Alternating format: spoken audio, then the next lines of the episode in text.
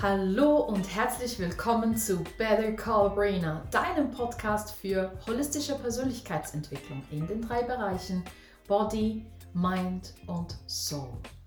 Mein Name ist Brina, ich bin Tänzerin und Coach und ich heiße dich ganz, ganz herzlich hier willkommen zu der ersten Folge im neuen Jahr 2024.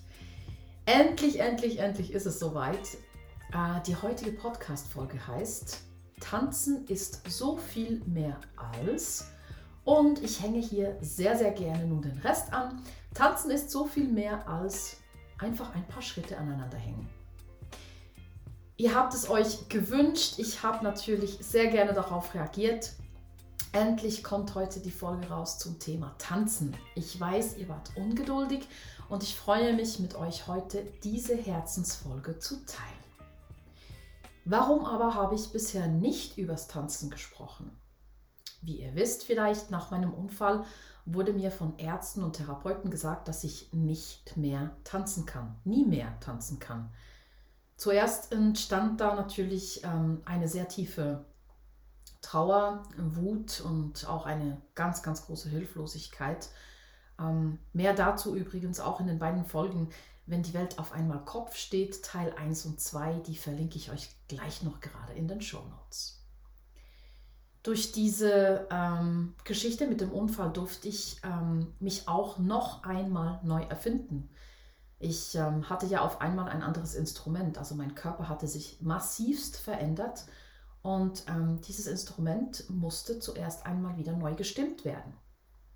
Ich ähm, habe mich, was das Tanzen anbelangt, noch nicht ganz wiedergefunden und probiere mich aktuell auch noch ein bisschen aus. Daher ist es für mich auch immer noch ein bisschen schwierig darüber zu sprechen.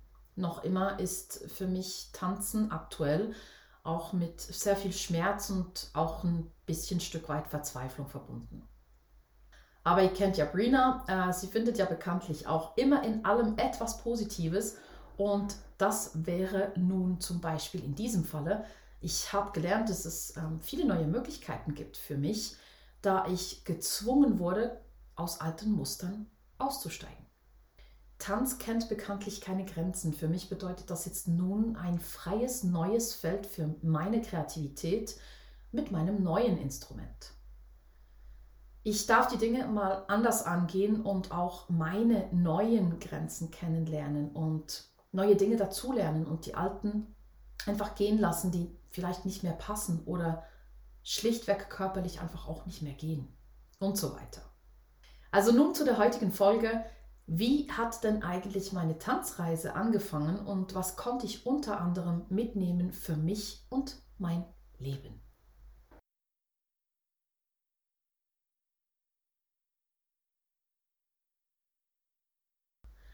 Für diese Folge heute habe ich mir etwas ganz, ganz Spezielles für dich überlegt. Ich habe nämlich für euch alle auf Spotify eine Playlist angefangen, wo ich mit dir Musik aus meinem Leben teile. Das sind Songs, welche mich wirklich, wirklich beeinflusst haben in meiner Entwicklung als Tänzerin, aber auch die einen großen, großen Einfluss auf mein Leben hatten. Diese Liste ist noch nicht vollständig, wird vielleicht auch nie vollständig sein, aber ich werde sie laufend ergänzen. Die Playlist heißt Music of My Life. Unten in den Show Notes gerne den Link zu meinem Spotify-Profil. Folge mir und du hast Zugriff auf alle meine tollen Playlists, welche ich seit Jahren aufbaue. Beim Anhören der Playlist wirst du vielleicht auch feststellen, wie sehr mein Musikgeschmack breit ist. Also ich habe wirklich einen sehr breiten Musikgeschmack und daraus ist dann tatsächlich auch mein sehr vielfältiger Tanzstil entstanden. Ich habe mir also sozusagen überall immer das rausgenommen, was ich gelebt habe.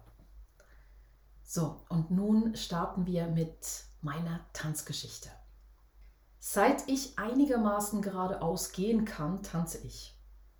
Ich kann mich sehr, sehr gut erinnern daran, dass wir am Samstagabend mit der Familie jeweils die Hitparade im Fernsehen geschaut haben und dass ich da schon mit meinem riesen Plüschhasen vor dem Fernseher getanzt habe. Der Apfel fällt ja bekanntlich nicht weit vom Stamm. Meine Eltern haben vor allem in ihrer Jugend sehr viel getanzt und auch heute noch gehen sie ab und an zusammen aus zum Tanzen. Angefangen hat meine Tanzreise mit Rock'n'Roll. unglaublich fetzig und spaßig war die Sache echt. Auch war das ja ziemlich naheliegend, weil meine Eltern sind mit Rock'n'Roll groß geworden. Und zu Hause bei uns lief Elvis Presley sehr oft in Dauerschleife. Ich tanzte zuerst im Schulkurs, dann in einem Rock'n'Roll Club in Bilbien in der Schweiz. Wir hatten Shows, tanzten auf Hochzeiten und es machte unglaublich viel Spaß. Ich liebte auch die großen Tellerröcke, die Neonfarben und einfach alles, was zum Rock'n'Roll dazugehört. Ich machte auf Mini-Playback-Shows mit und auch am Schulschlussfest waren meine Freundinnen und ich immer außerordentlich kreativ und präsentierten Shows. Auch die Gäste von meinen Eltern bei uns zu Hause, die bekamen von mir und meinen Brüdern immer wieder nach dem Abendessen eine Vorstellung. Wir haben getanzt damals, Witze erzählt und auch sonstige Darbietungen angeboten. Das war wirklich cool. Leider hatte ich dann damals im Rock'n'Roll eine große Herausforderung. Die Jungs haben jeweils einen Moment mitgemacht und dann gingen sie dann doch lieber ins Fußball oder haben sonst einen Sport ausgeübt und ich stand wieder alleine da. Ich musste da, daher sehr, sehr oft den Pan Tanzpartner wechseln, was natürlich nicht ideal ist, weil man muss sich auch immer wieder aneinander gewöhnen und sich ein bisschen finden. Irgendwann mal war ich dann zufälligerweise bei meinen Brüdern im Judo. Ich habe dann zugeschaut, mitgemacht und bin da reingerutscht. Das hat mich dann auch sehr lange begleitet. Ich habe ähm, eigentlich nur noch in meiner Freizeit getanzt, meist für mich allein in meinem Zimmer. Ich war damals ziemlich erfolgreich im Judo und gewann in meiner Gewichtsklasse einige Wettkämpfe und Medaillen. Daneben waren wir jedes Wochenende mit der Familie, mit der Familie in den Bergen und nach einigen Jahren Skifahren bin ich dann auf das Snowboard umgestiegen. Das war eine sehr großartige Zeit. Ich erinnere mich noch heute sehr, sehr gerne daran. Ich habe dann am Wochenende ab und an mit den Snowboard-Lehrern trainiert. An einem Samstag dann hatte ich meine Knieverletzung, meine erste. Das war damals das linke Knie. Wir hatten mit den Snowboard-Lehrern am Morgen Sprünge geübt an einer Sprungschanze und mein Bruder und ich waren dann noch an dieser Sprungschanze geblieben. Ich war ganz ehrlich eigentlich schon müde, aber bekanntlich gibt ja Brina nicht auf. Ich, ich fuhr also irgendwann mal zu schnell auf die Schanze zu, flog hoch hinaus. Bei der Landung hatte ich mir das linke Knie verdreht. Aber das war noch nicht genug. Nee, man montiert einfach mal den Knieschoner vom Papa und fährt dann noch knapp eine Woche auf dem Brett rum. Das war wirklich dumm von mir. Denn mein Kreuzband, mein vorderes Kreuzband, war damals eigentlich nur angerissen. Das heißt, es hätte heilen können ohne Operation. Als wir dann zurück nach Hause kamen und ich wieder ins Judo-Training ging, habe ich mir dann beim Aufwärmen das Knie nochmals verdreht und dann war das Kreuzband definitiv gerissen. Ich fiel also aus, die Operation und der ganze andere Kram hat begonnen. Damals sagte man mir, also Kampfsport können Sie nicht mehr machen. Sonst kann ich in sechs Monaten spätestens das rechte Knie dann auch noch operieren. Judo war also damals für mich gestorben. Für mich war also ganz klar, es gibt nur noch eine andere Sache, die ich sofort wieder machen möchte. Tanzen. Mein Bruder war damals zu dieser Zeit totaler DJ Bobo-Fan. Und für alle diejenigen unter euch, die ihn nicht kennen, ich habe euch sehr gerne in den Show Notes zwei von seinen Shows mit reingepackt. Für mich als Schweizer Mädchen war das damals echt ein riesengroßes Vorbild. Vor allem seine Background-Tänzer faszinierten mich total.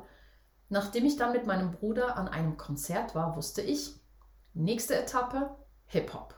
Ich wollte genauso tanzen wie die Tänzer in den Musikvideos.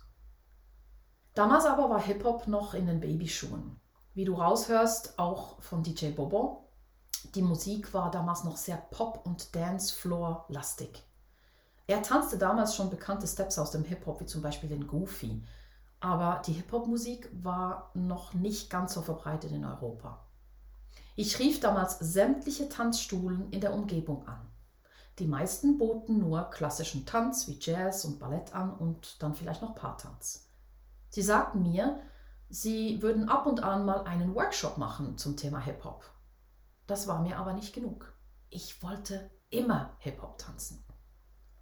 Ich fand dann nach langem eine Tanzlehrerin aus Deutschland, welche Hip-Hop auch dort gelernt hat und es dann in die Schweiz brachte. Ich tanzte lange bei ihr. Im Jahre 2003 gewann ich dann die Hip-Hop-Schweizer Meisterschaft in meiner Kategorie Solo Erwachsene und qualifizierte mich somit für die Weltmeisterschaft.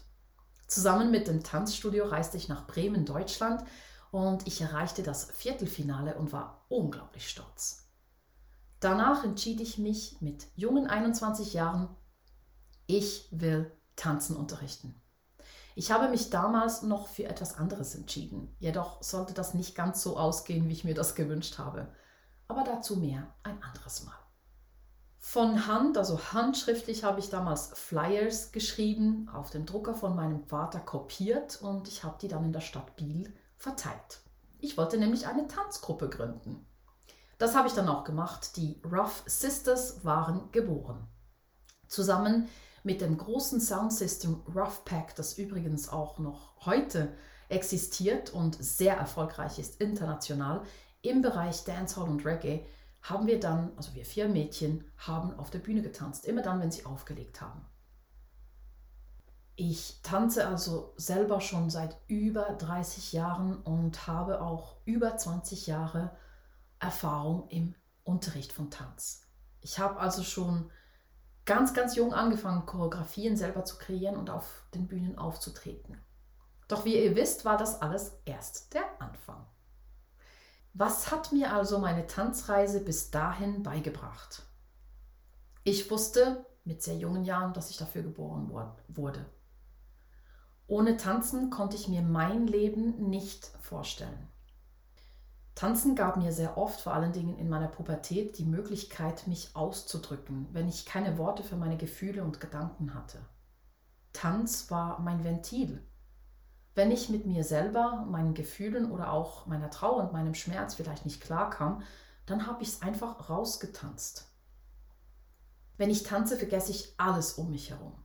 Wer da ist, wer zuschaut, welcher Tag und welche Uhrzeit gerade ist. Ich bin mir selber so nah wie sonst auf keine Art und Weise. Schon damals lernte ich, dass es in der Tanzszene sehr viel Missgunst und Rivalität gab. Mir persönlich widerstrebte das schon immer. Diese Einsicht in meinen frühen Tanzjahren hat dann später meine Art und Weise, Tanz zu unterrichten, sehr stark beeinflusst. Dazu mehr ein anderes Mal. Durch Tanz vermag ich etwas vermeintlich Negatives in etwas Positives zu verwandeln. Schon nach meinem Snowboard-Unfall und der ersten Knie-OP lernte ich also mein Motto kennen: Never give up. Dies also ein erster kleiner Einstieg in die Tanzreise, die ich bisher ähm, hinter mich gebracht habe. Und ähm, ich nehme euch natürlich sehr, sehr gerne weiter mit auf diese Reise. In einer nächsten Folge erzähle ich euch sehr, sehr gerne, wie es weitergegangen ist. Mehr über mich und meine Biografie ähm, findest du übrigens auch in den Show Notes auf meiner Webseite mm, im Teil About Me. Ich verlinke dir das sehr, sehr gerne auch unten noch in den Show Notes. So, und nun wünsche ich dir von ganzem Herzen viel, viel Spaß beim Anhören der Playlist. Viel Spaß beim dazu tanzen und abgehen und wir hören uns schon sehr bald wieder. Vergiss nicht, never give up. Fühl dich ganz, ganz fest umarmt von mir. Ich drück dich aus der Ferne. Deine Brina.